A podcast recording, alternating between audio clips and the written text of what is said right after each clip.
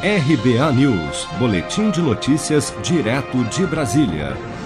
O ministro da Economia, Paulo Guedes, disse nesta sexta-feira, durante o Encontro Nacional do Comércio Exterior, ENAEX 2020, que o governo ainda estuda uma forma de ampliar o Bolsa Família após o fim do auxílio emergencial, mas que não fará isso de forma populista.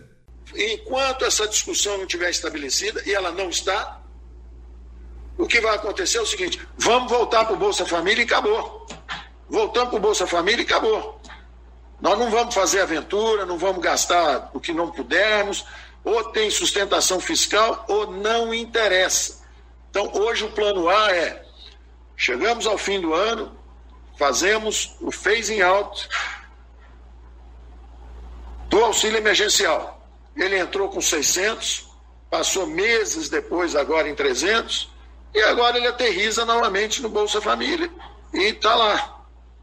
Está lá. Ah, não, mas a classe política conseguiu aceitar e entendeu que esse programa de focalização, fizemos o nosso programa de auxílio emergencial e esse programa termina dia 31 de dezembro. Ponto. E voltamos para o Bolsa Família. Ao explicar a importância de não furar o teto de gastos, Paulo Guedes defendeu a continuidade de uma participação contida do governo na economia, que possibilitou a queda de juros e a consequente elevação do câmbio, com a saída de capital especulativo do país, que acabou estimulando e fortalecendo as exportações.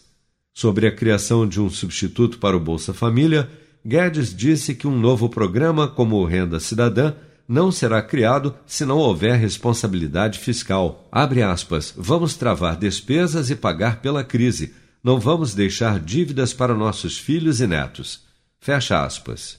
Você está preparado para imprevistos? Em momentos de incerteza como o que estamos passando, contar com uma reserva financeira faz toda a diferença. Se puder, comece aos pouquinhos a fazer uma poupança. Você ganha tranquilidade, segurança e cuida do seu futuro. Procure a agência do Sicredi mais próxima de você e saiba mais. Sicredi, gente que coopera cresce.